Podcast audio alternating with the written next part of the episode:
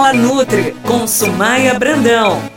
Olá, estamos de volta com mais um Fala Nutri com Sumaia Brandão e você pode entrar em contato com a gente pelo WhatsApp para encaminhar sua dúvida.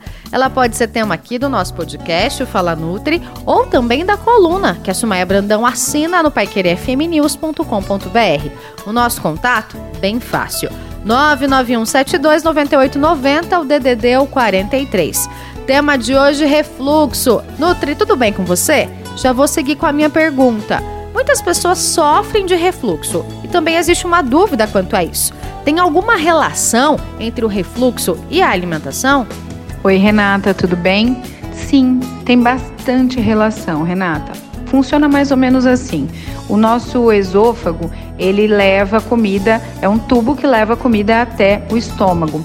Para passar do esôfago para o estômago, ele tem uma travinha que funciona como a comida desce, mas não deveria subir. Por causa da digestão, de toda a movimentação, o peristaltismo do seu estômago para fazer a digestão, a liberação de ácido, esse volume não deveria subir.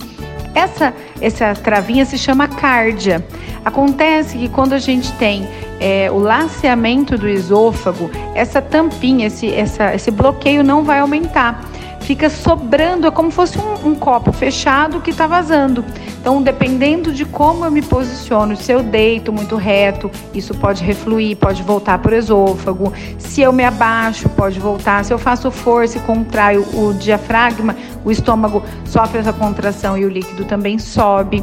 O problema do refluxo é que ele uh, é de fundo inicial, vários fatores podem estar. Podem tá fazendo com que isso aconteça, porém, a alimentação controlada é 80% do sucesso desse refluxo ir embora, entende? Então, o que a gente pode fazer neste caso? Para diminuir esse processo de refluxo, você tem que diminuir o volume do que está comendo.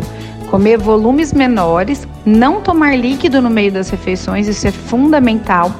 Não consumir farinhas brancas e carboidratos como açúcar em excesso, porque eles fermentam e aumentam esse volume é, de comida ali no estômago, né? E tudo que passar da conta vai é, refluir, vai passar por essa travinha que não está conseguindo fechar ali a caminho do esôfago e do estômago ok? Então, isso tudo, esse volume de comida, de líquido, fazer força após as refeições, deitar após as refeições, vai fazer com que aumente a pressão intraabdominal do estômago, muito cheio por um tempo prolongado, ok? Como prevenção, obviamente, é preciso sempre, sempre para tratamento e tudo mais, consultar um gastro, tá? Para entender melhor o caso de cada um. Mas a dieta deve ser equilibrada, sendo importante incluir nela frutas, vegetais, pode comer arroz, feijão, carnes magras, porque o excesso de gordura pode aumentar o tempo de digestão desses alimentos, ficando mais tempo no estômago,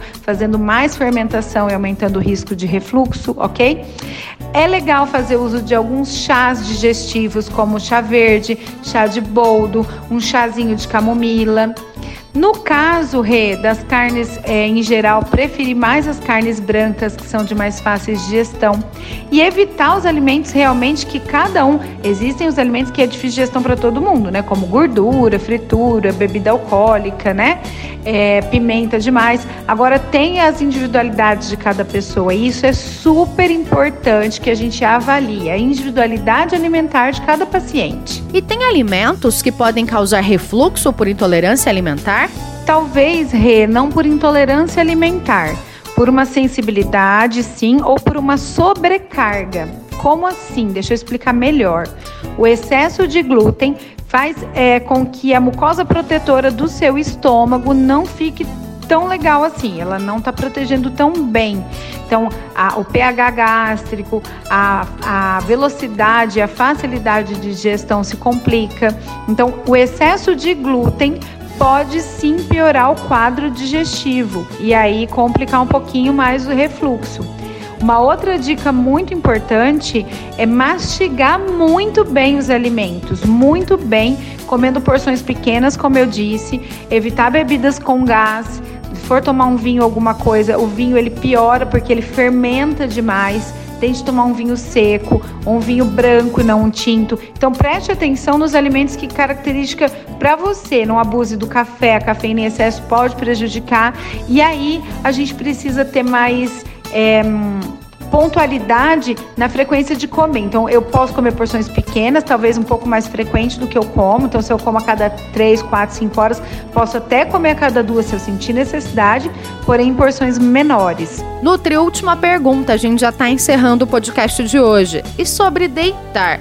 Quanto isso prejudica? E o que fazer para ajudar a melhorar o sono de quem sofre com refluxo?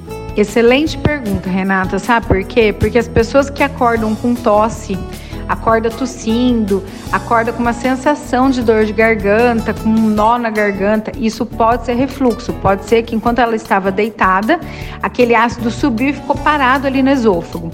O problema disso tudo é que pode criar feridas ali, porque o seu estômago é preparado para ter esse, essa acidez toda, o seu é, esôfago não. Então, eu tenho que elevar a cabeceira da cama em no mínimo 30 graus. A cabeceira da cama, ok? Então eleva a cabeceira da cama em no mínimo 30 graus até 45 nos dois pontos da cama e você consegue é, usar travesseiro, usar almofada, nada disso vai melhorar, porque você pode descer durante o sono. Então tem que elevar a cabeceira da cama e no que você eleva a cabeceira da cama, você consegue, é, como um copo mesmo que não está mais vazando. Você não deitando esse copo todo, ele não vai refluir. Então a pessoa diminui muito o refluxo dela e o resultado do sono melhora muito. Nutri, muito obrigada. Eu tenho certeza que a gente vai ajudar muita gente com o podcast de hoje. E você já sabe, qualquer dúvida, entre em contato com a gente, com a nossa equipe, com a Sumaia Brandão, aqui na 98.9. 991729890. Até a próxima. Você ouviu Fala Nutri com a nutricionista Sumaia Brandão.